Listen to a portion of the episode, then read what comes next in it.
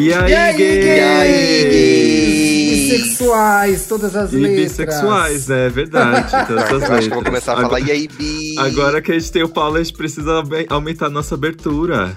Gente, vai ter que mudar o logo. Vai ter que mudar o logo do E programa. aí? Ai, vou dar trabalho pro designer. Poxa. E aí, LGBTQIA+, vai ser mais Ah, eu- né? Hoje nós Gente, estamos vai, acompanhando. Ai, desculpa, eu te cortei. Desculpa, te. Ah, me cortou depois de me fazer esperar em Ih. torno de duas horas pra refazer uma Querido, mecha. querido. Isso é um desrespeito. Eu tenho agenda, querida. querido. Eu tenho um compromisso. Eu amo. Eu tenho um Gente. Tô esperando aqui eu- o reprise de. O que que tá passando? Império. Tô esperando o reprise de Império aqui. Eu fico, eu Tá fico dentro. bonito pra ficar agradável pra vocês gra- gravarem um podcast. Que a gente aparece Ah, em vídeo. entendi. Qual que é a cor da feio. nova mecha, Dantinhas? Gente, é um laranja, uma coisa bem flamejante, assim, que eu mudei. Eu vou entrar na minha era punk. Brincadeira, eu não vou prometer era nenhuma, gente. Mas eu mudei a minha cor, botei, fiz uma coisa diferente, né? Que eu tava no rosa, roxo, azul, não sei o quê. Se a senhora Bum. virar punk. Tá uma coisa meio, Essa eu meio queria flame, ver, viu? meio fogo. Tá, tá. Ô povo! Eu cortei o Dantas aqui porque a gente está na presença de Murilo Araújo. Esse amorzinho, os cachos mais Ai, bonitos da gente, eu internet. queria muito gente. gravar com o Murilo. Eu tô Ah, olá. até sem jeito.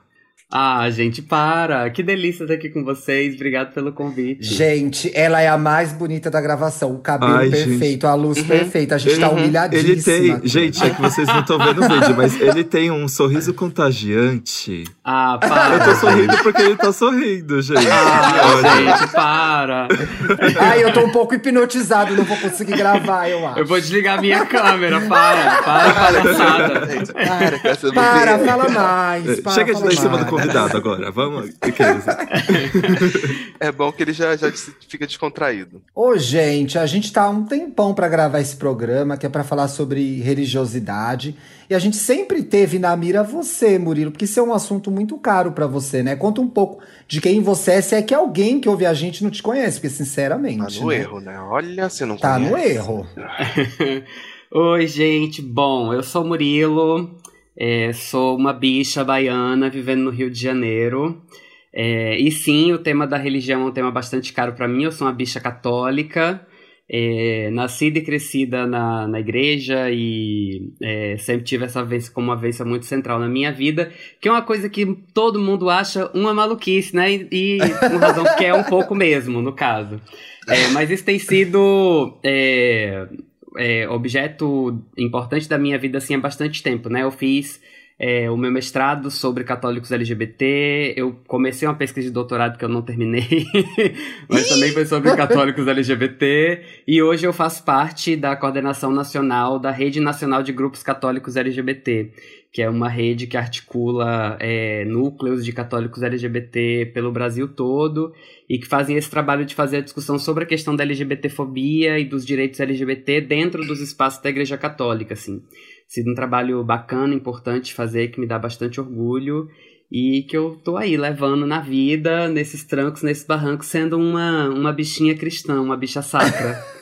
Bicha é foda. A bicha Uma é bicha foda. Ela sacra. tem umas credenciais dela. Poxa, Eu queria entrar tudo. um pouco em por que essa ideia se tornou o contraponto, né, da nossa sexualidade ser tão parece que estar num lado oposto do que é a religião, do que são os espaços religiosos.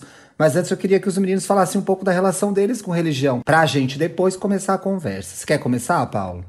Eu, eu posso começar. Eu fui uma pessoa que entrei em contato com a religião muito cedo na minha vida. Minha família é católica, estudei em colégio católico e em faculdade católica. Então, tipo, foi o tempo todo catolicismo me rodeando.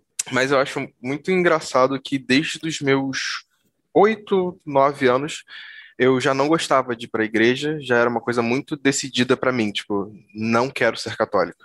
Isso era uma coisa clara na minha cabeça.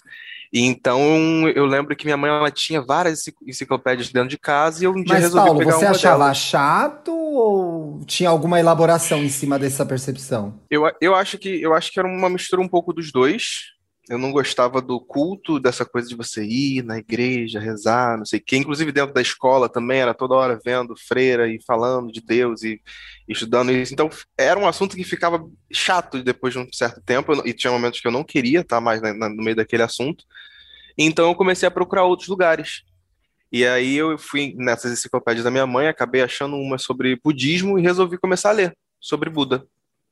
Por livre e espontânea vontade, assim. Então foi, foi aí que eu comecei a me a gostar e me identificar mais com os ideais budistas, e por isso eu comecei a praticar meditação, e por isso que eu tenho um japamala aqui em casa, e por isso aí foi daí que se desenvolveu a, a minha, minha conexão com, com, religiosidade, foi nesse sentido, foi muito sozinho procurando explicações para o mundo, sabe, nesse sentido.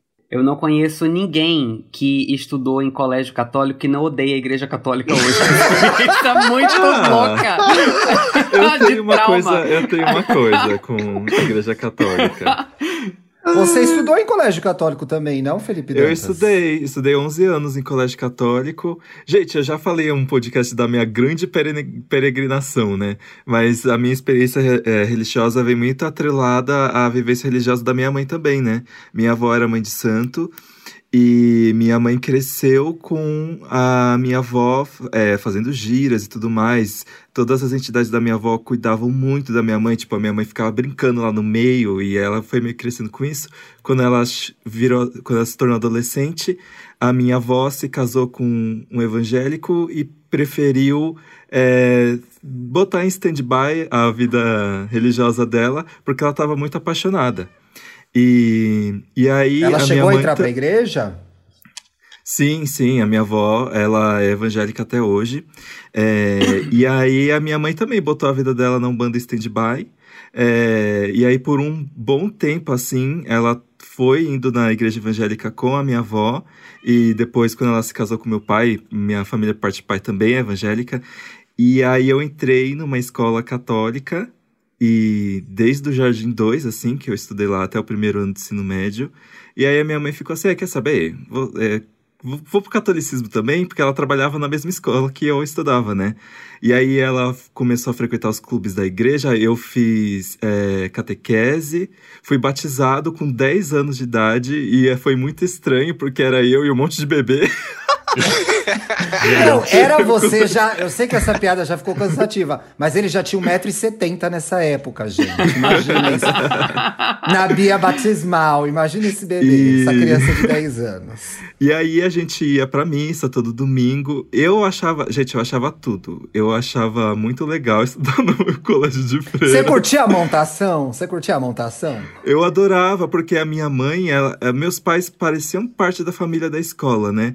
Então uhum. eu entrava no quarto das freiras, tipo, eu cresci lá, meio que. Essa curiosidade uma, a, eu nunca matei, sabia? A, e dentro a diretora, da casa das freiras. É muito legal. Sempre. É muito... Eu, ô Dantas, é... antes de você continuar, eu posso puxar um gancho aqui pra gente falar de um aspecto que eu acho Sim. importante, que é o quanto essa vivência de espaços religiosos nos traz essa experiência coletiva, né, Murilo? Que muitas é. vezes a gente não se sentindo acolhido naquele espaço, acaba não tendo esse, essa, esse acolhimento tão legal que o Dantas está descrevendo aqui, né? Sim, sim. É, é um pouco. A minha experiência é, dentro da igreja foi, uma, foi uma experiência de muito é, conforto, assim, e um, uma experiência muito central na minha vida, na verdade, na formação de quem eu sou hoje, né? É, e eu tenho é, absoluta consciência de que essa minha vivência, essa minha história, é uma história que é muito diferente da história da absoluta maioria das pessoas LGBT. Mas para mim, o principal espaço de segurança para eu me expressar da maneira como eu, como eu queria e para eu me manifestar e me entender, inclusive enquanto uma pessoa LGBT, foram os espaços religiosos que eu frequentei ao longo da minha vida. É, Ainda isso, que eles isso... fossem de contraposição, né?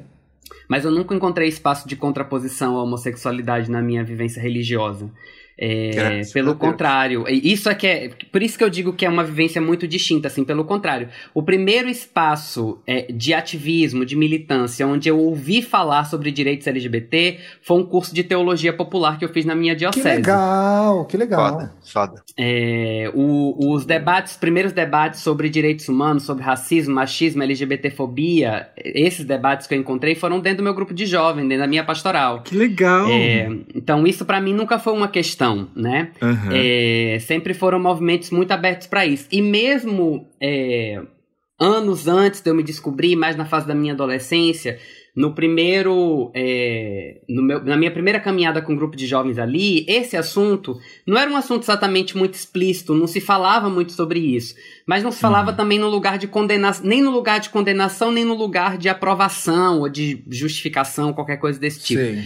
Mas, de qualquer modo, é, ter vivido nesse contexto, ter vivido nesse circuito mais progressista de resistência dentro da Igreja Católica, foi fundamental para eu encontrar uma visão de Jesus, uma visão de Deus, uma visão do Evangelho, que fez com que eu não vivesse uma crise no momento em que eu me entendia assim, ah, eu sou Sim. gay, ah, então é isso. Essa crise nunca passou pela minha cabeça. Fez porque... diferença eu tive contato com uma visão de um Jesus Cristo que eu sabia que era contra a violência, contra a injustiça, é, contra, contra o sofrimento humano, é, contra as desigualdades desse mundo. Eu fui apresentado essa proposta de vida, assim, né? É, e se Jesus é contra qualquer forma de marginalização, se ele não odeia as pessoas por quem elas são, por que, que eu vou ter uma crise com isso? Isso para mim nunca Sim. foi uma, uma questão, né? Que é isso, uhum. eu entendo que para mim foi uma jornada muito particular é, que eu conheço Sim. muitas outras pessoas que viveram jornadas parecidas, porque é, esses movimentos, eles não são tão inexistentes nem tão raros assim, eles só têm muito menos visibilidade, muito menos investimento em poder político, midiático, mas esses movimentos progressistas dentro da igreja católica e mesmo dentro das igrejas evangélicas são movimentos que existem, né? Então eu conheço algumas outras pessoas é, que têm essa história, mas eu tenho muita é, é, clareza de que esses são movimentos que ainda são muito minoritários e que a experiência que a gente tem massivamente é, na vida das pessoas LGBT no Brasil é uma experiência de violência. Primeiro porque é, as pessoas entram é, na igreja porque a mãe, o pai levou e porque nunca uhum. se identificou muito com aquilo, foi forçado, né? Um pouco dessa, nunca se identificou muito com aquilo. E em algum momento, além de você não se identificar muito com aquilo, aquele espaço ainda se tornou um espaço de violência, de hostilidade para você. Deixou de ser um espaço Sim, seguro. É, e isso gera muitas feridas, muitas dores, assim, né? As histórias que a gente ouve nos movimentos de católicos LGBT, as, as pessoas chegam com histórias de uma, uma castração, uma violação muito grande. Isso é muito significativo. E é a experiência da maioria das pessoas LGBT que passam por uhum. espaços cristãos no Brasil hoje, assim. É, e e a gente, Murilo, e a gente viu conversando com, com a audiência o quanto a maioria das pessoas nesses espaços, nesses espaços cristãos também passaram por esse tipo de violência. O que eu acho que é.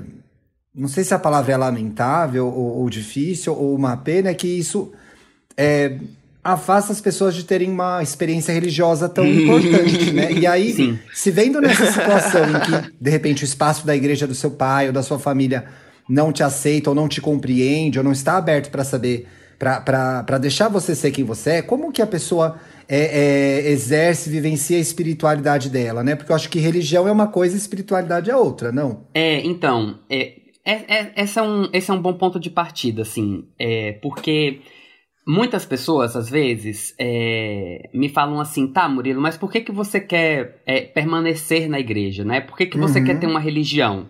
Você não pode ter só uma espiritualidade, acreditar em Deus e rezar na sua casa e tudo mais. E eu digo assim, não, não para mim não é assim que funciona. para mim não vai ser desse jeito, não, né? Não pra vai rolar, entendeu? Mas isso assim é por conta da minha. Eu entendo que existem muitas pessoas para quem isso funciona perfeitamente, mas isso não é da minha é, da minha história de, de, de vida e da minha experiência com a vivência da minha espiritualidade. É, eu sou nascido é, e vivi 17 anos da minha vida, os primeiros 17 anos da minha vida, numa cidade no interior da Bahia chamada Ipiaú, que é uma cidade de pouco de menos de 50 mil habitantes por volta disso. É, e eu vivi numa uma cidade que já é na periferia do Brasil, no interior do sul da Bahia, é, marcada por muitas violências, muitas questões, muitas contradições. E dentro desta cidade que já era na periferia, eu nasci num bairro da periferia, numa comunidade de periferia. É, e a vivência que a gente tem nas cidades no interior é uma vivência muito específica, ela é muito entrecortada com essa experiência da religiosidade. A minha bisavó era uma benzedeira é, poderosa, assim, braba, dona Cassiana. É, as minhas tias avós e, e a minha família foi, é, foi muito cercada dessa referência de mulheres, né? Os, os homens da minha família, em, em, em sua maioria, todos é, foram embora, né? Os filhos os irmãos da minha avó foram para longe trabalhar, é, o, minha avó separou muito cedo, meu pai biológico não reconheceu o filho e foi embora, então sempre fui cercado de muitas mulheres, assim. E essas mulheres eram todas católicas e constituíam as suas relações de solidariedade, de afeto, de pertença, de resistência, de sobrevivência dentro daquela realidade em que elas eram mulheres sozinhas criando seus filhos. Elas constituíram, consolidaram essas redes dentro das suas igrejas. Sim. É, porque eram nas igrejas onde elas encontravam outras mulheres com quem elas partilhavam essa experiência da vida, assim. Então, quando é, eu fui para essas. Quando a gente é, é, começou a construir nossa vida ali em Piauí, eu morei os primeiros quatro anos, quatro anos da minha vida numa cidade menor ao lado, que era a cidade da minha avó. Fui para Piauí aos quatro anos de idade, quando meus pais casaram. E eu lembro que o primeiro vínculo que a minha mãe procurou ter ali foi com uma comunidade, com uma paróquia. E aí, Sim. quando a gente entrou naquela paróquia... Porque a religião é isso também, né? É, ela ela é. junta as pessoas, né? É, para mim foi sempre isso, assim. Foi procurar uma comunidade, a gente se firmou ali naquela comunidade. Então, aquela comunidade ali foi o lugar onde eu fui criado, onde eu tive a referência de uma dimensão de família ampliada mesmo, de que as pessoas se conhecem, se cuidam umas das outras, estabelecem rede de solidariedade quando alguém precisa de ajuda, diante do completo abandono do Estado de política, de trabalho, de oportunidade ali naquela, é, naquela é, naquele contexto, o maior círculo de afeto e de vínculo que as pessoas têm é esse espaço. E para mim, essa rede é, é, de pessoas, de sujeitos, de comunidade, esteve sempre associada à minha experiência religiosa. Porque eu ia encontrar essas pessoas quando eu ia para a reunião do grupo de jovem.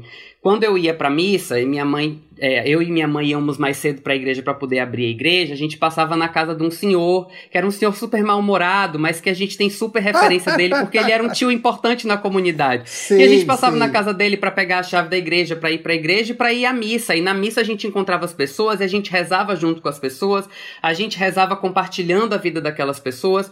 E para mim, ser uma pessoa religiosa é isso, é vivenciar a sua vida de fé, sua experiência de, de espiritualidade em comunidade. É e isso é uma coisa que eu não consigo abrir mão. É, uhum. Eu não sou uma pessoa que consegue chegar em casa e rezar Agora, e falar que eu e Deus, não sei Por exemplo, eu pegando, pegando exemplo, eu fiquei conversando com a audiência no Twitter e pegando um pouco meu exemplo também.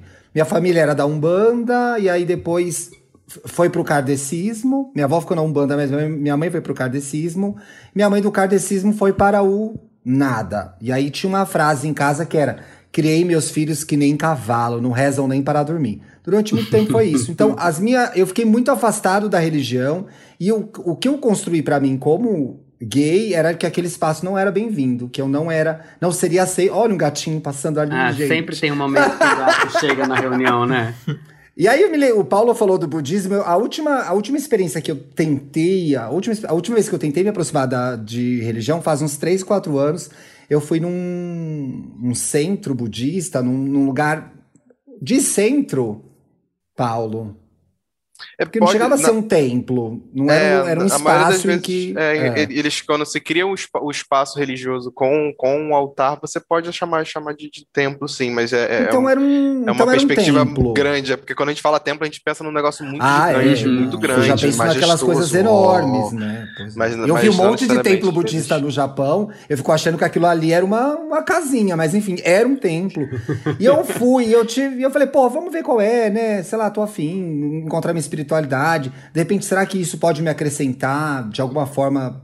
Pode ser alguma falta que me faz, né? Eu fechei uma porta que talvez seja importante. Isso vale para você que tá ouvindo a gente também, viu? E aí eu entrei, gente, isso foram duas horas, e o homem era gago e falava espanhol, e eu fiquei controlando duas horas o acesso de riso. Então, assim. Fora. Ai, que coisa horrível, Tiago. Gente, e eu fui com uma amiga minha, Camila que é a pessoa mais besteirenta do mundo. O apelido dela é Dercy Gonçalves. E eu hum. olhei para você, você não olha para mim nas próximas duas horas. A gente saiu, gente, eu juro por Deus, eu deitei no meio fio e ri. Passava As duas horas que eu não porque eu não consegui me concentrar, foi uma experiência terrível. Passou um rato ainda na nossa frente, a gente nem ligou, porque a gente tava Meu rindo Deus. tanto. Era tanto riso contigo, mas enfim. Gente. Essa é só anedota, mas é, Porra, se tem algum LGBT que tá ouvindo a gente agora que quer buscar uma experiência religiosa, por onde começar, né? É, isso é muito individual. Tem como a gente dar alguma orientação? Tem como a gente falar pra, pra pessoa Pô, de repente vai atrás de uma comunidade como a sua, Murilo, que você teve a sorte de encontrar. Quais são esses espaços? Eles estão na internet, por exemplo? Você teria sugestões? Pô, vai aqui, vai ali, ali se pode ter uma conversa legal. Isso tem a ver um pouco com o que eu tava, que eu tava falando antes, porque é, eu sinto que existem algumas pessoas para quem essa relação de comunidade é uma relação super importante, sabe? É, e obviamente que não é toda a comunidade onde a gente se sente à vontade. Assim, eu a, a minha grande busca desde que eu vim para o Rio de Janeiro é achar uma paróquia para frequentar aqui, porque as comunidades na cidade grande são completamente diferentes da experiência que eu tive Sim. ao longo da minha vida, assim, até os 24 anos de idade, que foi a época que eu é, é, mudei para o Rio. E para mim tem, tem, tem, tem encontrado esses espaços, né? Hoje a gente tem movimentos de, de cristãos LGBT em, em várias denominações religiosas, né? É, que são espaços que têm tentado fazer esse resgate, assim, porque. É, porque é isso. Algumas vezes, quando a gente se depara com essas violências e com esses sofrimentos todos, a gente acha que o caminho, o, o primeiro caminho, o caminho fundamental é esse caminho de saída, né? Então, hum. larga a igreja. Ou, ou até, Murilo, de criar uma visão. Até de criar uma visão extremamente preconceituosa e refratária com relação a qualquer tipo de religião. Porque aí parte do pressuposto que você não é bem quisto ali, então eu não quero nenhuma. E não é verdade, pelo que eu tô percebendo, né? É, pois é. E que eu, que eu acho que escapa aí é que as pessoas às vezes perdem a dimensão de que às vezes isso é uma parte importante da vida das pessoas. É, quando eu penso em toda essa minha história, em toda essa minha trajetória, é, e o como isso é constitutivo de mim, o quanto isso é constitutivo de quem eu sou, os sonhos, os projetos, os desejos de transformação, os movimentos políticos em que eu me envolvo hoje, as lutas que eu assumo hoje, a maneira como eu conduzo a ética da minha vida, tudo foi construído dentro da, da minha comunidade de espiritualidade. Inclusive porque foi lá que eu encontrei espaço e acolhida enquanto uma pessoa LGBT, né? Porque na escola eu sofria bullying, no meu grupo de jovem a galera não tinha isso Sei. comigo, assim, né? Sei. É, que, mais uma vez, eu reitero que é uma experiência muito particular, muito específica, que eu entendo que é diferente da história de todo mundo. Mas mesmo para algumas pessoas que passam por uma experiência de, de violência dentro da igreja, às vezes são pessoas que sempre tiveram uma relação de muita intimidade com Deus, de muita intimidade com a sua comunidade, que nunca viveram esse conflito até o momento que se entendem pessoas LGBT. E aí, quando essa pessoa faz esse movimento de sair da igreja para aceitar uma parte de quem ela é, ela também deixa uma outra parte lá atrás, porque ela precisa. A gente é, fica achando que a pessoa tem que. É, que o caminho é abrir mão da sua religiosidade para acolher é, quem você é enquanto pessoa LGBT, mas a sua religiosidade, a sua espiritualidade também é quem você é. Você não deveria ser obrigado. É uma parte a, nossa, né? A se afastar, sabe, a separar essas duas coisas, assim. Para algumas pessoas, essa, para algumas pessoas se resolve tudo bem, as pessoas seguem seu caminho. Mas para algumas pessoas essa separação também é uma separação extremamente dolorosa. Tão dolorosa é porque, quanto seria Murilo, se ela envolve tivesse... muita envolve muita mágoa e envolve também muito Sim. ódio, né? Então, se leva Sim. um rancor dessa experiência e uma e uma quase uma uma aversão mesmo, né? E, aí a gente coloca, to, a gente, enquanto comunidade, coloca todas as pessoas religiosas, ou na maioria das vezes cristãs, no mesmo pacote. Então, esse pessoal não gosta da gente, esse pessoal está a serviço de nos atrapalhar, de botar barreiras na nossa felicidade, quem a gente come, quem a gente chupa, com quem a gente trepa. Então, eu não quero saber mais disso. Não é verdade, né? E eu acho que a pessoa, o que você tem dito aqui é que a pessoa não precisa abrir mão da religiosidade dela por causa, por causa de. Não só das violências, mas talvez por causa das instituições também. Eu tive um problema muito grande com as instituições, eu acho. Eu acho que isso foi um, um, uma, uma foi de fato uma parede que se surgiu porque a, a, os ambientes dos quais eu era podado eram ambientes dos quais era padre, era freira, dizendo que ah, não, é muito animado, né? Você, né? Muito feliz, sabe? Entendeu, né? Sendo muito Sim, mocinha de vez em quando. Então, acho que, que é, é, ter sido podado nesses lugares me levou para um, um, um outro lugar que foi de buscar a minha religiosidade, espiritualidade de maneira individual foi ter problemas muito grandes com as instituições. Então, para mim, se ir para a igreja, que era o lugar físico, era chato, se ir para a igreja era o lugar que eu estava sendo podado, então eu não preciso de lá. Já que a religião está me falando que eu posso conversar com Deus aqui na minha casa, então vamos começar a partir desse princípio. Então foi mais ou menos aí que tudo começou. Então, tipo assim, já que eu posso Você... conversar com Deus católico aqui sozinho, por que, que eu não posso pesquisar outros, outras religiões, outras formas de ensino? Por isso que eu acabei caindo no budismo e posso me conectar com algo superior, digamos assim, de uma outra forma. Então foi foi muito a partir daí, sabe, de procurar minha espiritualidade no individual E a, a, acho que até o momento a, a, sensação de falta que faz a comunidade estar em contato com outras pessoas é, que, que têm um pensamento igual e tudo mais, é mais no sentido de querer aprender mais sobre a religião. Eu ainda não tive esse interesse de querer mergulhar em uma religião específica.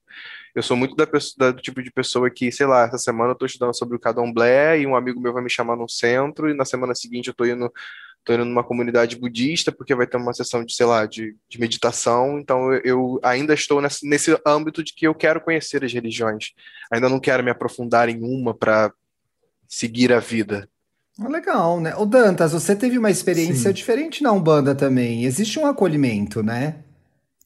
Sim, o meu. Quando eu entrei para Umbanda junto com a minha mãe, eu meio que foi ali, bem na época em que eu comecei a me perceber gay, assim, quando eu realmente entrei no processo de aceitação de, não, sim, é isso a minha sexualidade. E aí eu fui, eu ia para as giras e eu conversava com as entidades durante as giras sobre isso, né? Sobre as minhas dúvidas e tudo. E eles ficavam falando, vai, vai chegar uma hora que você vai ter que contar para os seus pais e tudo mais. E, e meio que o, a comunidade ali do terreiro que a gente ia começou a ter essas conversas com a minha mãe e, e lá tinham outros, outros gays, assim, mais velhos que eu, que eu conversava bastante e que eram pessoas que eu tinha muito mais afinidade. Então, as pessoas foram começando a perceber que estava crescendo alguma coisa ali enquanto eu socializava com as pessoas. O, Se regasse, nascia uma bicha, né? Jogasse uma Se regasse, nascia uma bicha. Faltava dupla. Mas é, eu fui, eu fui filho de santo do terreiro que a minha mãe também trabalhava durante dois anos. E, e era muito legal toda a questão da comunidade, assim, do, dos banhos que a gente tinha que tomar, dos, das coisas que a gente tinha que preparar na cozinha, é, de toda a ritualística de purificação e, e, todo aquele negócio de apoio de. Porque, como eu não tinha minha mediunidade desenvolvida, eu sempre era a pessoa que ficava ali ajudando nos descarregos, é, acendendo um charuto, e eu fui meio que virando meio que filho da uma, uma pessoa que estava crescendo no meio de tudo aquilo e as pessoas tinham carinho por mim assim e quando elas as pessoas foram percebendo junto comigo que que eu tava me percebendo gay, é, eu fui muito acolhida, assim. E uma coisa que eu nunca contei Mas ó, olha ninguém... o senso de comunidade aí de novo, né? No espaço religioso, Sim. que importante. Sim. E, e aí as entidades foram meio que jogando ali pistas para minha mãe, tipo, ah, presta atenção do seu filho e tudo mais. E uma coisa que eu não contei para ninguém, gente, eu vou contar agora, vai. Ô, oh, vai, adoro é... exclusivas, adoro exclusivas. Eu, saí... eu, eu, já, eu já contei, eu já contei aqui pra, pra, no podcast que eu falei sobre mim para minha mãe no, na praia, assim, no meio do mar, mas pro meu pai foi uma conversa que eu tive durante a gira, assim. Eu tava numa época muito agoniada, tipo, eu não aguentava mais esconder do meu pai. E, e aí um dia que ele foi na, numa gira, ele. Uma entidade perguntou para mim: Você sente a vontade de se eu chamar ele e você contar isso pra ele na frente dele? E, e ah, eu me senti tão assim? confortável. Assim. Que legal. Eu me senti tão que assim. Legal, né? Tipo, eu vou ter todo o apoio do mundo aqui e todo mundo tá junto comigo que eu fui e falei, eu saí do armário no meio de uma gira pro meu pai. Ah, que coisa que linda! Bonito, Ai, né? Que coisa linda, Achei lindo, lindo demais, e, lindo demais. E foi bem especial para mim. E no final, eu tava. O, o, drama era muito pior na minha cabeça, porque era uma coisa que meu pai já tinha percebido. Basicamente, ele estava esperando sair da minha boca, né? Pra confirmar. Sei como é isso. E eu queria emendar isso é, numa pergunta para o Murilo, porque assim, é, a gente sabe que ah, o que afasta muitas pessoas da religião é a instituição e são as pessoas, né? Porque acaba que o valor das pessoas que estão dentro de uma instituição acaba impactando outras pessoas à sua volta. Então, sei lá, por exemplo, eu teria uma, uma situação bem desagradável se freiras na minha escola praticassem atos homofóbicos contra mim. E isso não aconteceu, mas isso acontece muito, né? Mas, Sim. ao mesmo tempo, existem pessoas que gostariam de se manter no catolicismo. É, eu acho que eu vou direto para minha pergunta. Existe como é, ressignificar. Existe rodou, como ressignificar. Rodou, rodou, rodou. Vai, vamos lá. Existe como Murilo, ressignificar aqui é assim, essa experiência. O Dantas ele constrói uma história, mas ele chega lá, entendeu? Ah, gente, mas eu me identifico, eu sou super essa pessoa. Fica à vontade. Desculpa, Dantinhas, volta pra pergunta. Imagina, eu, o- existe como ressignificar, tipo, é, gosto muito do catolicismo, é, não quero continuar praticando, mas deixando pra lá a, a maldade que pessoas e uma determinada instituição praticou contra mim. Chega muito caso assim pedindo ajuda pra você? Ah, então. É, assim, nas nossas redes chega muito é, um pouco dessa. dessa. é, dessa preocupação, mas eu acho que isso tem a ver um pouco com a visão que as pessoas têm sobre o que significa ser religioso, né? Porque a gente tem uma associação muito grande entre a ideia de religião e a ideia de obediência. É como Uhum. se seguir uma religião fosse obedecer princípios e dogmas e valores de uma determinada instituição religiosa. É isso que as pessoas entendem por ser Sim. religioso Sim. E não, é, em- não como fazer parte de uma comunidade de fé da qual você participa, com a qual você contribui, com a qual você compartilha determinados valores, né? É, e, e, inclusive tem tensões. É, obviamente que, que essa imagem né, da obediência ela, ela serve a projetos, né? É, a, a igreja historicamente tenta nos domesticar nesse sentido, né? Mas existe uma determinada dimensão do cristianismo que faz um esforço que não é nem de ressignificar, mas é de significar, o significado que tem sido é, proposto desde sempre. A gente não tem muita noção é, quando a gente olha de fora, mas é, a Igreja Católica ela tem uma, uma infinidade de movimentos. A Igreja Católica internamente é tão é, plural, Diversa. diversa, com um no diversa. Eu falei, gente, eu falei esse Diversa, mas diversa com assim. é. Com aquela Com vontade. Diversa. Audiência, imagina várias aspas né? voadoras sendo É. Ela a igreja. Mas assim, o que eu quero dizer é que É desde grande. que Tem o bastante cristianismo é gente lá, cristianismo, pessoal. É grande. Tem você- gente. É, e tem muitos movimentos muito distintos, assim. Uma coisa que as pessoas não sabem é que a palavra católico significa universal. Que significa igreja católica é igreja universal, né? Mas é o Poxa, sentido de que Murilo. dentro do Aonde, guarda-chuva. onde você tá indo com isso, Murilo? Mas Não, vamos o que, lá. eu tô, o que eu tô indo é. É que a, a, a ideia, o princípio, é que dentro desse grande guarda-chuva de uma igreja cabem diversas expressões. Olha que coisa que seria ótima se fosse levada a sério, né? Se fosse Né? colocada em prática. Não é mesmo? Mas a ideia é que é, dentro da igreja católica os movimentos eles são tão distintos quanto a gente tem em diferentes igrejas evangélicas. É, então, se a gente tem é, várias expressões, várias denominações, a gente também tem várias pastorais, vários movimentos, vários coletivos, muitas expressões dentro da igreja católica. E existem movimentos que já vêm há bastante tempo construindo um, um histórico muito importante de pensar é, outras produções teológicas, de pensar outros corpos, de, de, de é, de apontar disputas, entendendo que, que isso também é parte do trabalho de ser cristão, né? Então não é sobre necessariamente perdoar os, os casos de LGBTfobia que acontecem dentro da igreja, mas é denunciar estes casos de LGBTfobia e apontar o fato de que esses casos de LGBTfobia são contrários ao projeto do evangelho que essa igreja diz que quer seguir.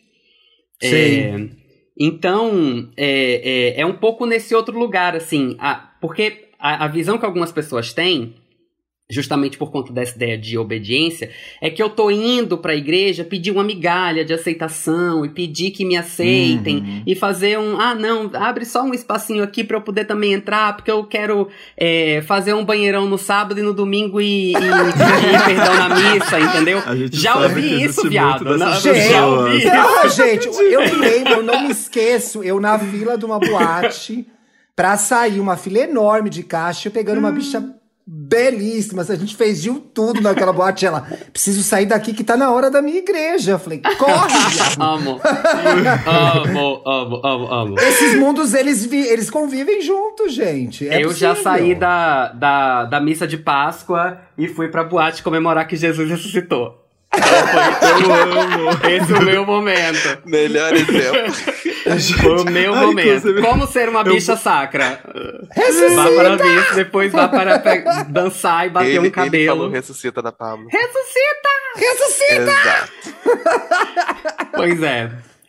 Mas é isso, assim. Então, eu acho que tem, tem rolado esses movimentos importantes, assim, na teologia da libertação, na teologia feminista, na teologia negra, na teologia queer. É, que são movimentos protagonizados por pessoas LGBT que têm colocado essas outras propostas, essas outras visões e provocando um debate que é importante que seja feito dentro das igrejas também, sabe? É, porque o, o, o, o Tito estava falando sobre as pessoas que criam uma rejeição completa. Sim. E eu entendo os limites disso que você tá falando, mas às vezes eu nem uhum. culpo as pessoas, porque eu acho que vem de um. Isso vem de uma experiência de é muita violência mesmo. É, é. é uma rejeição que rola, assim. Minha única preocupação é quando a gente nega a importância desse debate, quando a gente nega qualquer. ou descredibiliza movimentos de pessoas que estão dentro das igrejas é, Murilo, até porque, coisas, sabe? Até porque, de forma muito simples, não deixa de ser assunto, né? Então, assim, individualmente, a pessoa carrega aquela questão com ela pro resto da vida. Então, assim, sim, sim. ela talvez abra a mão da, da religiosidade querendo exercê-la, ou ainda que ela descubra que ela não quer exercê-la, carrega esse trauma, essa questão mal resolvida, né? Ou reproduz essa violência inconscientemente é, com as pessoas religiosas, como se elas fossem culpadas daquela experiência particular que ela teve. Então, acho que a gente também se coloca nesse lugar de vilanizar, principalmente é, as igrejas cristãs mais radicais, e não é legal a gente ser assim. Eu não me sinto confortável de fazer isso. E eu fiz isso, reproduzi esse discurso muitas vezes. Por favor, não procurem no meu Twitter. Vai ter. Se vocês procurarem, vai ter. E vai ser ruim para mim. Eu sou uma pessoa. Eu me tornei PJ há um ano. Eu deixei minha carreira enorme numa grande empresa. Não façam isso, não denunciem. Sigam sem procurar o passado. Podcast? Por favor. Então não faça isso. Mas é, eu, eu acho que é importante que a gente sair desse lugar. Assim, eu não quero Sim. ser a pessoa escrota que bota todas as pessoas religiosas no mesmo lugar porque eu tive um tio religioso que foi, não foi legal, porque eu tive uma vizinha religiosa que era um, um inferno que era a bruxa do 76, não era um, mas era seis. Eu não quero guardar, não quero reproduzir esse ódio, eu não quero ter isso para mim, eu quero ter uma, uma visão mais legal também, sabe? Uhum. Eu acho que a gente deve buscar isso também na medida do possível, na medida que a gente amadurece, em que a gente se entende como LGBT. Mas ficar nesse lugar de ódio, de vilanizar as pessoas religiosas, é péssimo pra gente enquanto comunidade, porque eu acho que a gente, inclusive, como o Murilo estava dizendo, não ocupa esses espaços, esses espaços e é. não promove as discussões que podiam acontecer dentro deles, né? Uhum. É, eu acho que o, o mais importante é, do ponto tá justamente aí, assim, porque eu acho que a maneira como nós, enquanto indivíduos, é, lidamos com, com essas questões, acho que é dos processos das caminhadas de cada um, assim. Mas tem uma dimensão é, mais política. Mas tem uma dimensão mais política da coisa que eu acho que precisa ser é, considerada e precisa ser levada é, muito a sério, assim, que é se a gente simplesmente é, parte do pressuposto que não tem conversa, que não tem diálogo, que o único caminho é de saída, a gente às vezes ignora o fato de que até uma pessoa LGBT se dá conta da violência que ela está sofrendo e decidir sair daquele espaço, hum. é, ela já passou por muito sofrimento. Uhum. Ela já passou por muita violência. É, às vezes por não ter escolha, porque ela nasceu numa família religiosa, é, numa família que está dentro desse universo. É, Para mim, eu penso que o ideal é que essas violências não aconteçam desde o princípio. Sim. É que os discursos cheguem, as conversas cheguem e que esses espaços é, deixem de ser espaços de violência para as pessoas. E assim, se você tem uma relação péssima com a igreja por conta da, da, das violências todas que você sofreu, eu acho que isso é absolutamente legítimo e eu acho que não faz nenhum sentido você se sentir cobrado a fazer diálogos internamente dentro da igreja. Mas eu acho que é importante a gente não é, descredibilizar a importância do trabalho das pessoas que estão fazendo esse movimento, porque existe uma disputa é, ah. muito séria e muito necessária que precisa ser feita dentro das igrejas também. É para que esses espaços não sejam espaços de violência, porque pessoas LGBT continuarão nascendo nesses espaços e o discurso LGBT, e o discurso do movimento LGBT não chega nesses lugares, sabe? É, eu fico pensando Nossa, assim, sim. todas as vezes em que as pessoas descredibilizam um pouco. Eu já sofri mais com isso, com as pessoas questionando o fato de eu ser é, cristão e LGBT, e mais do que isso, de ser uma pessoa que está no movimento de cristãos LGBT e fazendo esse debate. É, eu já sofri mais com isso, mas hoje eu, eu penso assim. É, tudo bem você não entender a importância desse trabalho, mas na hora que o bicho pega, na hora que tem um padre LGBTfóbico que atacou um jovem, a pessoa que acolhe esse jovem sou eu. É a galera que está aqui nos nossos grupos. Na hora que tem uma família é, usando versículos bíblicos para condenar um jovem LGBT, quem sabe discutir versículos bíblicos com essa família, que vai ser a única linguagem que essa família vai entender, sou eu, porque eu estudo teologia e sexualidade, e porque a gente aqui nos nossos grupos de católicos LGBT, a gente tem essa preocupação de fazer esse movimento, de se colocar nessa interface de diálogo. E isso é um papel importante, assim, é, o Diversidade Católica, que é o grupo que eu frequento, ele existe já há 12 ou 13 é. anos. Bastante tempo. É, bastante tempo. E é, outros grupos têm surgido no Brasil já há bastante tempo. Hoje a gente tem 22 grupos de católicos LGBT espalhados pelo Brasil, é, reunidos na rede nacional. É, e, eu, e eu já perdi a conta, assim, quase toda reunião a gente recebe alguém novo, é um membro novo, uma pessoa que está chegando a primeira vez, e eu já perdi a conta de quantas histórias eu já escutei e uhum. de quantas pessoas, é, quantas vidas foram salvas literalmente, assim, por causa do trabalho que a gente faz. É uma pessoa, assim, literalmente mesmo, assim, a história da pessoa que estava em é. conflito com a sua fé, com a sua religiosidade, que estava pensando em suicídio, que estava a caminho de, de, de planejar um, uma morte e uma parada super dura e, e violenta, e essa pessoa desistiu porque jogou gay cristão no Google e encontrou o site do Diversidade Católica e sentiu que tinha esperança. Isso é muito importante, porque como você disse, agora há pouquinho novos LGBTs continuarão chegando a esses espaços. Então, assim, Sim. ainda que, ainda, é, se você sofreu essa violência, pensa que esses grupos estão fazendo isso para que outras pessoas não passem pelo que você passou, né? É muito é, importante é o trabalho que vocês esse caminho, fazem. É. é. Antes de a gente ir para as dicas do fim de semana, eu queria que cada um de vocês me contassem o que é a religião para vocês. O que é, o que é a religião para vocês agora, né? Porque eu imagino que isso possa mudar, evoluir, depende do momento de vida, do que do que tá acontecendo na vida de vocês. Então, vamos encerrar assim e a gente vai para as dicas do fim de? Boa. Quem começa?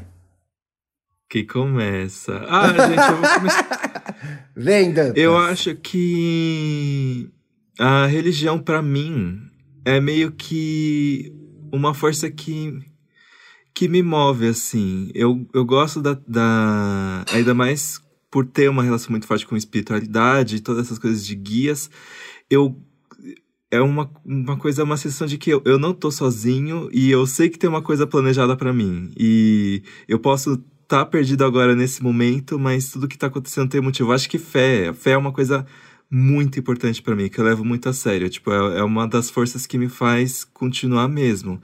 E é saber que os, as coisas que eu faço é, de bom vão voltar para mim. É, é, tomar cuidado e ter carinho com as pessoas que estão à minha volta. É, acreditar num. Não sei, num plano maior, assim. Religião para mim é isso. Você, Paulo? É, eu acho que religi religião seria você você encontrar sua, sua visão de mundo, sua visão do que está planejado para você de futuro. Eu acho que religião também é muito você, completando inclusive a fala do Dantas, de você saber que você não está sozinho. Que eu acho que é, que é um lugar que, que tem, muito, tem muito isso, e que, para mim, a, a, acho que a mensagem mais importante quando se fala sobre religião é entender que de tantas que já vi por aí, na, chama um Deus, muitos deuses, várias entidades, várias espiritualidades, mas acho que religião é, é um lugar de conforto. Então, se você está sendo uma pessoa que está sendo muito atacada nesses lugares que você está procurando a sua religião, acho que é, é você buscar outros semelhantes a você dentro dela, para se entender quanto como comunidade. E é isso, é você, é, acho que é, é, é, uma forma de você também não se sentir tão pequeno e sozinho no mundo. Acho que a religião é bem isso. Murilo. Olha, eu acho que é, religião ou ser religioso é, é sobre ser povo, é sobre fazer parte de um, de um grande corpo é, que se conecta por por saber que é parte de uma criação, de um projeto, né? É, e e para mim é fazer esse exercício de, de se encontrar com outras pessoas, é, se reconhecer como parte dessa criação, entender o significado que isso pode ter para nós e a responsabilidade que nós precisamos assumir a partir é, desse saber de que, que fomos criados, né? É, e estar em contato com a, com a criação e estar em contato com as outras pessoas e trabalhar o respeito às outras pessoas porque elas também foram criadas e trabalhar o respeito e a nossa conexão com a natureza, com, o, com a terra, com o chão da gente, porque é, nós sabemos que tudo foi criado e a gente tem, a gente constitui um grande corpo, né? Um grande corpo que precisa se cuidar, um grande corpo que precisa se abraçar, um grande corpo que precisa viver é, conjuntamente, é, pensando pensando numa caminhada de emancipação de povo mesmo, assim, pensando um mundo melhor para a gente viver enquanto povo, né? Pensando é, em qual é o sonho de Deus para nós enquanto povo e como que nós enquanto povo podemos nos mover para realizar esse sonho. É, eu acho que é sobre isso, é sobre essa essa caminhada que não começou em mim, que não vai terminar em mim também. Que bonito, Ai. gente. Olha você, como a gente Thiago? tá acessando. Quero saber de você também. É. Pô, eu não sei ainda, gente. Eu acho que talvez com esse programa eu comece a descobrir. Convido as pessoas que estão ouvindo a gente a embarcar nessa, nessa, nessa jornada. Eu acho que, para mim, ainda não é. Em alguns momentos se mostra uma necessidade, já foi mais de aversão, agora é mais de compreensão e entendimento. Talvez isso evolua para algum lugar, talvez eu de desenvolva isso individualmente, mas por hora eu sinto que existe um espaço para exercer esse meu lado, mas eu não sei como eu vou fazer isso ainda. Então, assim, vamos descobrindo, né, pessoal? é dia tá após certo, tá dia. Tá é isso. Vamos. Vamos para as dicas do fim de semana. Gente, a gente está milagrosamente Vamos. gravando o programa de sexta numa quarta. Onde você já viu esse podcast tão adiantado? Pois é, é um não faço a mínima ideia de como você está, gente. Não sei ainda, tá muito Tem que cedo. acabar com a energia do sextou, hein, gente? Porque a gente grava na sexta, então a gente acredita realmente que vai ser muito legal. Hoje na quarta a gente vai ter que dar uma fakeada, tá bom? Paulo, eu vi que você separou umas dicas aí, né? Sim, eu separei umas dicas. Um é um filme que tá na Netflix, ele se chama Monstro. Ele é um drama, é um filme muito bonito, porque é um filme poético, porque ele, ele é do ponto de vista de um menino que ele gosta de cinema. Então, narrativas para o menino são importantes. Isso está intrínseco na história do filme, na narrativa, nas falas, inclusive no que está acontecendo na história do filme que é justamente ele é um menino novo, mora por ali, se eu não me engano, em Nova York, se eu não me engano, e ele está sendo acusado de ter participado de um assassinato que aconteceu no bairro onde ele mora. Então é um filme que ele brinca muito com perspectiva. Você termina uhum. o filme com uma sensação de ele, você acha que ele é culpado, você, você vira uma personalidade naquele júri que consegue ter o ponto de vista do menino, né? Digamos assim. Ah. E, e a forma como isso é apresentado é muito bonita, a forma como o menino narra a história dele é muito bonita e é muito legal.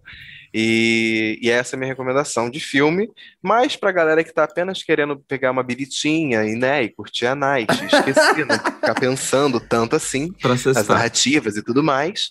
É, vale lembrar que Estúdio 2054 da Dua Lipa estreou na Globoplay e Mas é um certeza que essa hora na sexta eu vou estar tá bêbada em casa vendo isso. Mas é assim, certo como dois e dois são quatro, gente. É óbvio, óbvio, óbvio. Que eu vou não tem me, como, acompanhe gente, é meu, gostoso, acompanhe gente, é meu bom. Twitter nesse momento, que vai ser, vai valer a pena, gente. Bastante, bastante fora. Você viu, é legal, Paulo? Vale a pena mesmo? Eu já, eu lembro quando, quando ele tava, quando ele saiu, quando ele aconteceu, eu assisti algum, algumas músicas, mas foi muito solto. Eu ainda não sentei para assistir o espetáculo inteiro. Mas do que eu vi da, da mixagem, de produção, de figurino, de coreografia, a Dua Lipa evoluiu assim mil por cento naquele requebrado que era duro pra caralho. Ah, isso aí eu não acredito. Eu adoro a Dua Lipa, mas ela não sabe dançar, gente. Ela, mas é ela evoluiu, eu... tia, ela evoluiu. Tá, tá, é o que tá eu falei em outro pior. programa. Em outro programa eu falei, gente, ela é tipo aquela sua amiga Patricinha que sai com você pra boate. Ela sabe fazer aquilo ali, é. entendeu? Bonita, dançar. Totalmente bifada. Ela tá ela totalmente faz o se, se falar pro improviso, ela dá um escorregão ali, já é. começa a travar, é. entendeu? Ah, gente, mas fica eu, eu aí preciso... um teaser do Paulo. Vou, fiquei curioso eu preciso, Paulo. Quem sabe ela não tá preciso... tá dançando mesmo, né? Eu preciso Justo. ver de novo, porque eu vi logo depois de ter visto a live da Kylie. Aí o meu, hum. meu, eu tava muito já viciado com o incrível que foi a live da Kylie. Agora eu preciso ver depois, agora. Mas eu lembro de ter me divertido. Só que é, é que realmente a live da Kylie, gente, desculpa, mas Foi chique, né? foi Nossa, chique, de chique. Fina, né? As versões, os arranjos novos, nossa, gente, foi tudo aquilo. Chique demais. Gente, eu, Eu sou uma bicha uma- Maria Bethânia, eu não sei de nada Ah, do que você vocês é estão falando. Eu não Gente, sei de temos uma nada do que vocês estão falando. betaneira! Temos uma eu sou uma bicha Gilberto Gil, entendeu? Uma coisa brasileira, um negócio Bahia, entendeu? Um axé, um dendeu. Ai, Olha, ser pra bom demais também. falar, então, inclusive, já, já que estamos nessa, nessa pauta, vale lembrar que a Majur lançou um álbum, tá? Yeah. Eu não ouvi tá saindo ainda. dia, E aqui, no aí? dia dessa gravação, tá saindo, tá saindo o álbum. Eu ainda Ah, não na quarta mesmo? escutar. Eu É, vi no mas papel capa pop, é mas não né? escutei Ela, assim, ainda. E a, capa, capa é é maravilhosa, magnífica. aproveitando que, que, que o Murilo já falou que ele prefere umas brasilidades, já vamos aqui com, com, com essa. Entregando Essa brasilidades. maravilhosa. Vamos dar, Maravilhosa. vamos dar aquela dica que a gente não ouviu, mas é bom, né, Paulo? Foi isso. Exatamente. Primeiro a gente fala, grita hino, depois a gente escuta. É. Justamente, é isso. Ô, gente, eu comecei a ver um negócio no Globoplay também, que é Onde Está Meu Coração.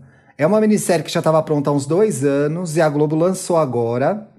É com a Letícia Colim. Letícia Colim fez aquela novela da Bahia que era todo mundo branco e fechou o tempo na Globo, lembra? Ixi, Segundo Sol. Uhum. Segundo Sim. Sol? Era Foi. Segundo Sol. Acho que era que uma- foi. Era um absurdo. O elenco inteiro da novela era branco. Você fala, gente, isso não pode ser na Bahia. O que que tá acontecendo? Mas enfim, Rede Globo fazendo Globis. Ela é uma excelente Globis. atriz. E aí, nesse Onde Está Meu Coração, ela faz uma médica de classe média alta. Amanda ou Alessandra. Amanda, Esses Amanda. nomes. Amanda, Amanda. Você já viu Tá também? aberto aqui- Não, tá aberto aqui no Google. Ah, tá. Obrigado, Google. Fui Santo pesquisar. Google, né? O IMDB. Pode tomar meu diploma de jornalismo. Tchau, gente. Não chequei essa informação. É- Ela é a Amanda, ela é uma médica que ela é, se vicia em crack. Então você fica, é, acompanha é, a família em torno, como ela, liga, co- como ela lida com a droga, como isso impacta nos relacionamentos dela, etc e tal. E aí o, o namorado dela, o Daniel de Oliveira, que graça. O pai dela é o Fábio Assunção, que faz um cara que tem problemas com drogas também. Então, assim, um puta gatilho pra ele deve ter sido Sim. também, né? E a mãe é uma atriz super famosa, que é a Mariana Lima. Marina Lima? Mariana Lima. Que ela parece a Fernanda Torres, mas ela não é, gente. Ela é super boa.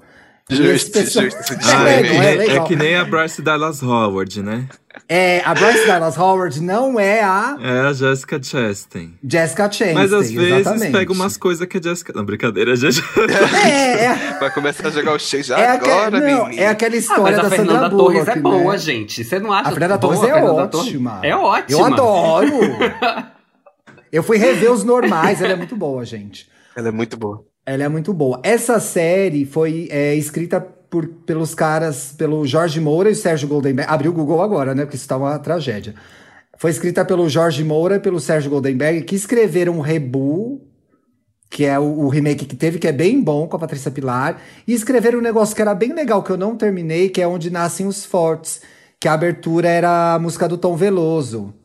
Todo homem Ei, e você não citou o canto da sereia, que eu amei. Peraí, deixa ele solar. Eu tava escutando aqui os Tudo. vocais. Que é aquele filho do Caetano Veloso que em algum momento ele era a cara do Felipe Dantas. Os dois usavam bigode na mesma época. E era Quem? idêntico. Lembra, Dantas? Você sabe que vocês eram iguais? Você e o Tom Veloso? eu- Era igual. Tem um clipe que ele tá num pianinho e você fala, gente, é o quarto do Dantas. É idêntico. Então eu tô gostando. Tô, comecei a ver agora, mas acho bom. Pode ajudar. Não é leve, né, gente? Também não cria expectativas de Euphoria brasileira. Euphoria é melhor, tá? Olha. Gente, a minha dica vai pra uma série que eu. É tão curtinha, mas eu demorei tanto pra terminar. E agora que eu terminei, eu posso falar aqui. Ah, Eu tenho duas dicas.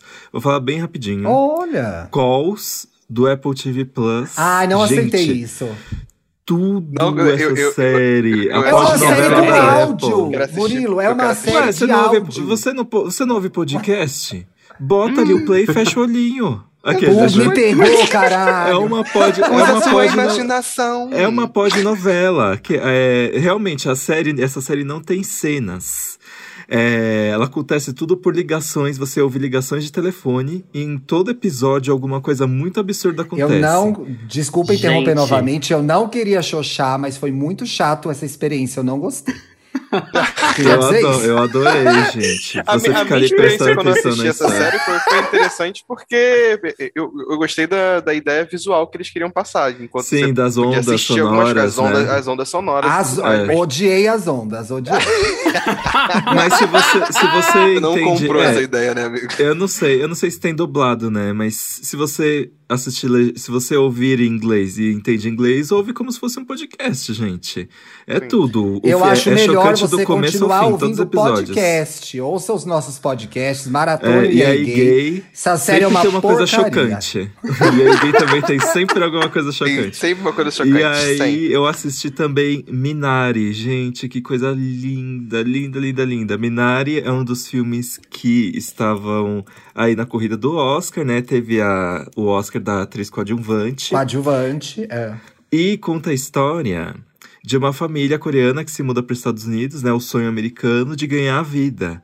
E aí, o Jacob, o personagem principal, que é o pai da família, que é o Steve Yoon, que faz The Walking Dead, ele compra um trailer no meio de um grande campo, de um grande terreno de mato, assim. E ele quer transformar esse terreno numa fazenda.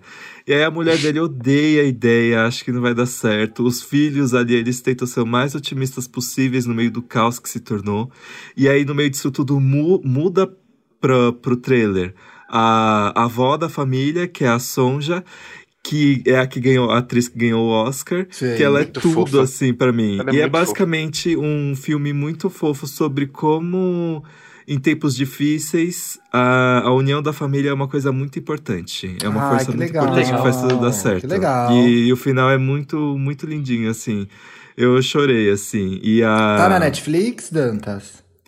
Tá aí pela internet, galera. Hum. Plataformas escusas de streaming. Plataformas escusas de streaming. Eu tô muito curioso pra ver esse filme. Não Eu também ainda. fiquei Eu com posso, vontade eu, de posso ver. te, eu posso te passar, Murilo, se você quiser. Amo, amo. FBI, se Boca vocês estiverem fria. escutando esse podcast, Boca- eu não participo, tá eu não brincando, compactuo tá? com esse tipo de atitude. É só uma brincadeirinha. Murilo, É que você quer indicar alguma coisa?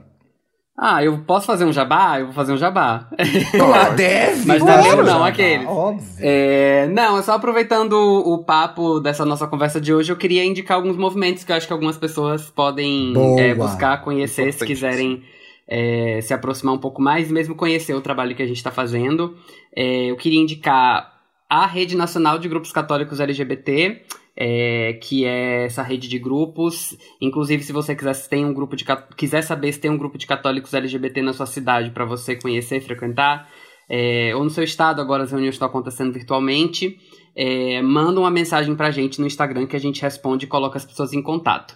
Se não tiver na sua cidade e você quiser é, começar um grupo de católicos LGBT na sua cidade, nós estamos aqui para dar, para dar o suporte também. Então, tipo, então faça contato com a gente, porque tem muita gente boa aí querendo juntar nesse movimento. A gente tá no Instagram como Rede Católicos LGBT.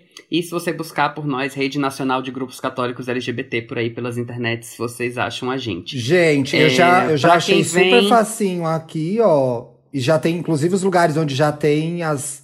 Os centros já, já estão apontados aqui, ó. Campinas, BH, Maringá, Brasília, em Tem vários Brasil. lugares. É. Aí queria indicar também para quem vem do contexto das igrejas evangélicas, é, tem um movimento chamado Evangelics com X, é, Evangelics pela Diversidade, que é um movimento de é, evangélicos LGBT espalhados em várias igrejas. É um movimento muito legal, também tem núcleos pelo Brasil, faz um trabalho muito bacana. E para quem estiver procurando uma igreja inclusiva, é, que são algumas igrejas que acolhem a experiência de pessoas LGBT, é, algumas são um pouco mais fechadas, algumas herdam mais alguns valores é, mais conservadores de igrejas tradicionais, porque é isso, né? É, pessoas LGBT são complexas, inclusive dentro das igrejas. mas a gente mas tem uma igreja. É, gente, do mesmo jeito que a gente tem bicha heteronormativa, a gente, das bicha ateia heteronormativa, a gente tem É. bicha cristã que acha que só tem que casar depois, que só tem que transar depois do casamento, entendeu? Tipo, tem esse rolê. Mas também não tem esse rolê, entendeu? Tem outras igrejas que fazem um trampo progressista importante pra Seres humanos caralho. são complexos. É. Como di- gente, como diria, citando meu irmão mais uma vez, meu irmão hétero, a primeira vez que foi a balada gay, nossa, tem de vários tipos. É Essa isso. frase vai É até isso. hoje. É isso. É isso. Tem de E vários igreja de tipos, é viado isso. tem de vários tipos também. E eu queria recomendar a Igreja da Comunidade Metropolitana, é, que também tem alguns é, núcleos no Brasil, mas que é uma igreja que faz um trabalho muito bacana e que muita gente não sabe, mas foi a igreja é, frequentada por Silvia Rivera, que é um dos grandes nomes da luta LGBT, uma das iniciadoras do movimento Stonewall. Ela foi membro da Igreja da Comunidade Metropolitana de Nova York. É, e, é, e a ICM existe no Brasil e tem um trabalho super importante. Aqui no Brasil nós tivemos a primeira mulher trans ordenada reverenda numa igreja é, cristã, que, Que foi legal. na ICM, a Alexia Gente, Salvador. tudo. É, e ela foi ordenada por um bispo trans que veio da Alemanha ao Brasil só pra fazer a ordenação dela e foi a coisa mais Gente, linda. que tudo! Gente, a revolução aco- tá O movimento em lugares muito que a gente legal, nem imagina. Exato. É, pois é. É, ó. Ai, gente, tá esse vendo? episódio tá sendo transformador Muito pra maneiro, mim. muito maneiro. Então conheçam esses movimentos, é, que são movimentos muito bacanas e muito importantes, têm feito um trabalho muito importante para conhecer, se aproximar, apoiar, é, porque são vozes bem necessárias. E para quem quiser me acompanhar e me ver e me amar e mandar Exato. beijo, trocar ideia, eu estou nas redes como Muro Pequeno. é, e aí vocês me encontram. É isso. Tudo, Muro tudo, pequeno, wall. tudo, a gata. Se, segue Vamos a ler os mais ajuda. povo? Vamos. Ah, eu queria lembrar de um episódio do, do Queer Eye. Tem um episódio tão legal do Queer Eye, de um garoto trans que ele, que ele é super ativo Sim. na igreja. Eu não, tô, eu não vou conseguir lembrar agora, gente. É o primeiro episódio da temporada de São Francisco. A instituição LGBT cristão, entendeu? Especialmente quando é umas bichas tipo Gil do Vigor. Você quer uma, uma bicha evangélica daquela qualidade, gente? Ah, para, entendeu? Eu não, eu, eu não consigo. Gil do Vigor é tudo na minha Ai, vida. Muito Gente. bem, muito Gente, bem. ela é Gil do. Vigor no Projac, gente. Ela foi contratada, gay. Foi, a, a bicha Ah, evangélica gente, chegou para, longe. entendeu? Eu amo. Vai Tem vir, na primeira temporada de The Circle. agora. É o Prochac Chac agora. Prochac Na É, primeira- Aquele lugar nunca mais será o mesmo. Na primeira temporada do The Circle, Estados Unidos, também tem uma bicha cristã que ela bota um terço imenso em cima do quadro. Ela é uma bicha muito bichona, assim, muito bichete. A gente Usa fecha onde a ternos gente coloridos, for. quê. Eu, o Chris, eu amo, eu amo a instituição bicha evangélica. É, É isso que eu tenho a dizer. verdade, tem essa gay dos ternos mesmo, é verdade. Sim. Ela cristã, verdade. Tudo, tudo. Tudo na minha Eu vida. sei que o Gil ali tem gente. A Fátima tá tremendo já, porque pra virar encontro com o Gil do Vigor tá questão de tempo. Aquele contratinho dela da Seara lá, ó, segura. Ih, É, O- Eu vou ler o primeiro comentário aqui, o Tarcísio Barbosa, no Instagram. Olha o Paulo trazendo comentários de outras redes, inventando trabalho pra gente, né? Obrigado. ah, viu? eu, ó, É contem pra- é com pra a pauta do incentivar- Paulo pra isso. é eu pra vou incentivar continuar no as interações, gente. Você É que pra- comenta no Instagram, tem a sorte de ser a pauta do Paulo. A minha eu só vou tirar do Twitter mesmo. Então, aguarde a A minha é do Snapchat só. Mentira, eu vi que uma pessoa pediu, pode comentar no Instagram que a gente traz aqui também, tá, gente? A gente não é antipática, vocês sabem. O Luxo Riqueza sempre. Entre... É, até porque esse é meu nome no Instagram, né? O Luxo Riqueza sempre entregando tudo durante as faxinas e perrengue. Acabei de lavar louça no chuveiro ao som do Hoje. É, gente, eu tô no Hoje Tem, escutem lá. Dicas de relacionamento de uma pessoa experiente, casada, bem-sucedida no amor. Agora é hora de tirar a água de pedra com o trio que admiro e racho o bico. Que bom que você gostou, tá? Né? O Cauã, ele, ele postou lá no nosso Twitter a postagem que a gente fez da das nossas casinhas. Ele comentou: o Dantas exalando uma vibe vegan low profile. Uhum. O Paulo, Vegan. Vegan. gamer e streamer Samira Close. E o Thiago, doutor em moda que repudia TikTok. Amo todos e adorei o episódio de ontem. Eu amo Eu a amo, a galera entrou audiência numa vibe encontra novas formas pra gente. me chamar de véia. Eu acho ótimo, sério. Tem problema. É Eu só, aceito, sendo as vamos lá. menções desse post são só análises sobre como, como se compõe o aí gay. Vai você, Ai, Dantas. gente, Tem mais o uma aí. Vitor, no Instagram também, hein, gente? Será que vem a tour do que tem dentro da caixa de brinquedos do Dantas? Imagina uma criança de 1,80, uma criança de 1,80, brincando com o escudo do Hércules. É, gente, na época o escudo parecia um escudão agora. Hoje em dia é uma moedinha. Mas eu vou mostrar, eu vou mostrar minha caixa de brinquedos, tá aqui. Depois você posta, por favor. A gente vai ter um, a gente vai ter um, um- a gente pode fazer um programa só de memórias de infância e você abre as a caixa de brinquedos, Dantinhas. O que, que você acha? Boa, pode ser então. Ai, Ó, boa. A An- Não é legal? Vamos, eu não tenho vamos. nada disso, porque eu não sou acumulador, não sou canceriana, mas posso resgatar na minha A memória gente, algo. a gente resgata na Ai, memória gente. dele. É. Meu Deus. Eu não lembro de nada, eu lembro que eu fiz ontem. A Anlu Moon come... ou o Anlu Moon comentou: Meu Deus! Lembrei que sonhei que o Dantas estava namorando a Doja Cat. Olha que Galera, legal, né? Galera, o que vocês estão usando? Mas eu, eu acho que eu seria Ah, muito amigo da Doja aí. Cat. Não, eu ia amar conhecer a Doja Cat, gente. Eu chipo. Ah, eu- eu- Ainda eu uso, seria eu chipo, eu chipo. Uhum. Dantas Cat. Ainda uso, amo. Danja. Dan- O, do, o casal Danja. dos jantas. Dos jantas. Murilo, muito obrigado mais uma vez. Ai, foi tudo. Tá convidado a Obrigada. voltar. Voltarei, Vocês então. eu vejo na terça, né? Então é isso. É, Olha, galera, já bom, vamos aí, né? Sigam aí. Caraca, Sigam aí e aí Gay Podcast no Instagram, no Twitter, assinem a gente na sua plataforma é, favorita. Eu sou apenas Dantas no Instagram, arroba Dantas no Twitter. O Thiago é Luxo e Riqueza no Instagram. Ah, você vai dar o meu serviço pra Twitter mim? no Obrigado. Twitter. E o Paulo é Paulo R. Correia no Instagram e no Twitter é Paulo R. Correia underline. É. Ó. E é R, como a gente descobriu no programa passado, é R de Paulo Ricardo. Ricardo. gente.